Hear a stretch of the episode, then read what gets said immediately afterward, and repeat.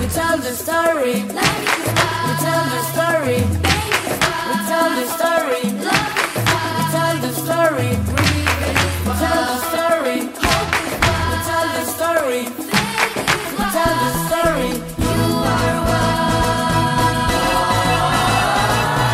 Hola, hola, ¿qué tal? Estamos acá desde la Radio CAS grabando. Em, ¿Qué tal? Mi nombre es Lucía León. Yo voy a entrevistar a la profe Dani. Estaba en la primera edición de Cocido Break. Espero que eh, la pasen súper bien. Eh, para todos los que nos ven y nos escuchan desde Spotify y YouTube, eh, vamos a estar entrevistando a la profe Dani. Dani, ¿qué tal estás hoy? Espectacular, me encuentro súper genial. ¿Y vos, Lucía, cómo estás? Yo estoy muy bien, gracias, profe Dani. ¿Qué tal, qué tal? ¿Qué, qué, ¿Qué materias das en el cole? Bueno, voy a hacer una breve presentación, ¿verdad?, de mi persona. Eh, eh, actualmente yo soy licenciada en Ciencias, Mención Física y me encuentro también continuando mis estudios. Estoy cursando una maestría referente a lo que es gestión, elaboración y evaluación de proyectos de investigación. Wow. Y aquí en el colegio al menos me desempeño como docente en tres áreas diferentes, ya sería eh, la física, la matemática y la programación. Qué genial, profe Dani. Eh, me encanta, me encanta.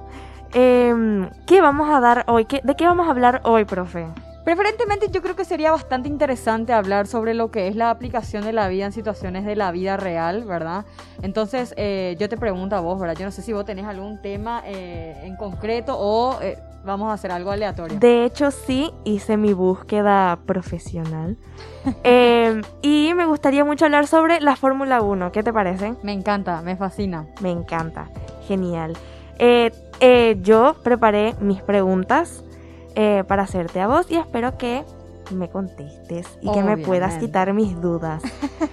Eh, hablando con eso de la física y toda esa, todas sus ramas, como estamos hablando de la Fórmula 1, ¿cuáles son esas, aquellas ramas de la física que se utilizan para la elaboración o la construcción de autos de Fórmula 1? Quisiera saber mucho eso, profe. Particularmente hablando de ese punto, eh, el área de la física que normalmente se utiliza para la elaboración de los autos sería la parte de la aerodinámica. Aero, eh, wow. Para nosotros sería la parte de la física que básicamente se encarga de estudiar ese comportamiento que se produce entre fluidos, ¿verdad? Y también el aire cuando se encuentran en un específico contacto con algún elemento sólido, ¿verdad? Y como vos mencionaste, se tiene mucho en cuenta eso con respecto a la construcción de los autos de Fórmula 1 porque lo que pasa en, dentro de la aerodinámica es que ya que hablamos particularmente del aire, eh, se produce una resistencia aerodinámica. Entonces, estos autos se construyen tratando de evadir o de reducir al máximo esa resistencia aerodinámica.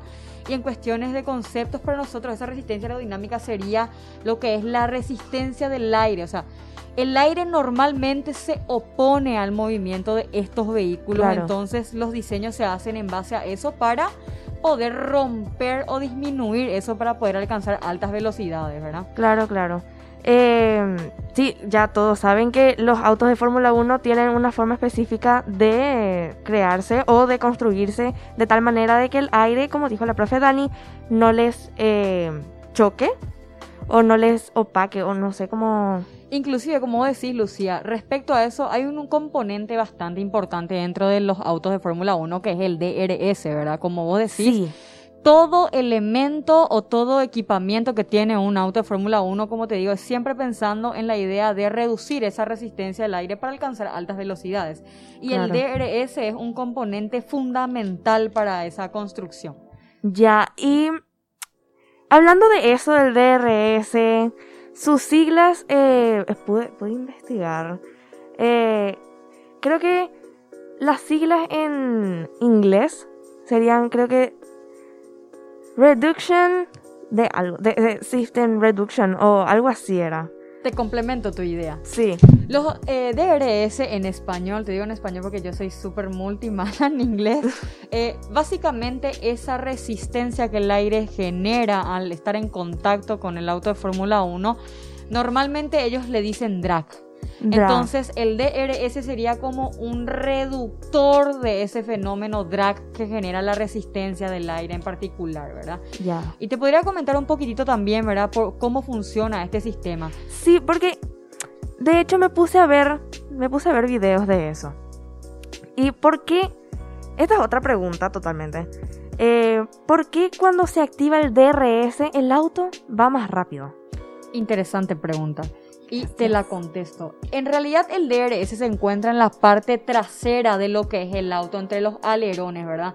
Sí. Entonces, este DRS lo que hace es tener un mecanismo que puede ser activado eh, con un botoncito que ellos tienen allí dentro del, del volante de ese Sí, sí. auto. Y lo que hace es que se abren así los alerones, ¿verdad? Entonces, esa abertura lo que genera es que la resistencia del aire sea evadida por el auto. O sea, tiene una superficie de contacto menor con respecto a la resistencia del aire, porque te comento que la resistencia del aire básicamente depende de la constante del aire, de la densidad del aire y de la superficie en contacto. Entonces, el DRS lo que hace es abrir esa parte trasera dejando que el aire fluya por esos orificios, entonces Claro. se reduce la resistencia del aire. Pero el DRS, por ejemplo, es recomendable nada más utilizarlo. Por ejemplo, hay un aparato que se encarga de medir el tiempo de distancia de un auto a otro y se recomienda usar en rectas, en tramos de rectas y cuando el auto está a una distancia de un segundo del otro. Porque lo que hace el DRS, ya que reduce tu resistencia al aire, incrementa tu velocidad aproximadamente, eh, aumenta tu velocidad más 15 kilómetros por hora. Entonces, solamente lo podés aprovechar cuando tenés una reducción de tiempo demasiado mínima entre autos. Sí, sí, claro. Que de hecho los autos van muy rápido. Van.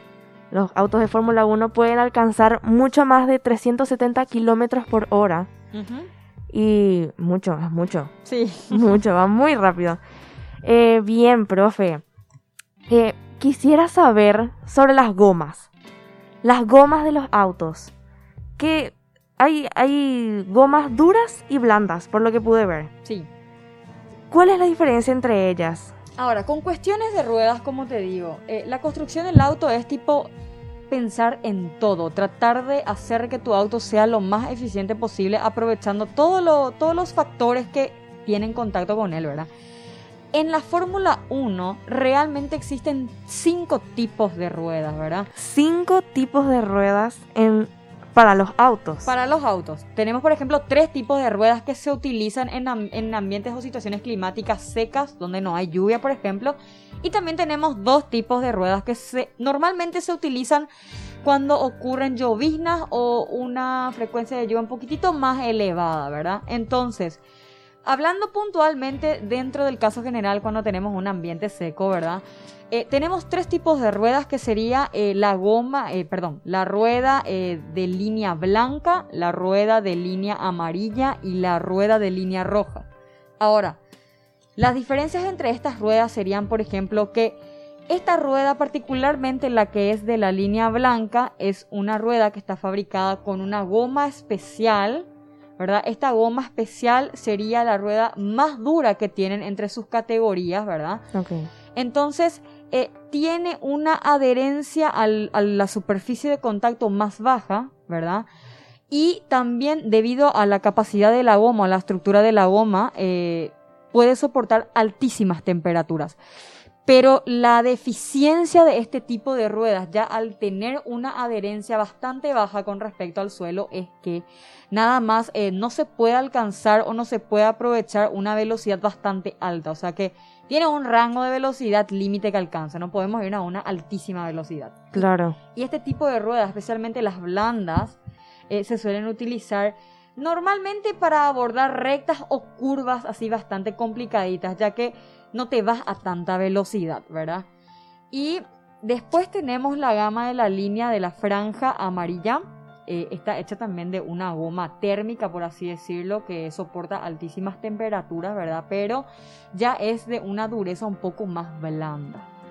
Su adherencia al suelo sigue siendo baja, pero es un poquito más eficiente que la anterior mencionada porque con este tipo de ruedas se puede tener o alcanzar una mayor velocidad y ya que tiene una adherencia baja con respecto al suelo, quiere decir que estas ruedas no van a tener tanto desgaste porque las ruedas de la Fórmula 1 se redesgastan. Claro, ¿verdad? claro.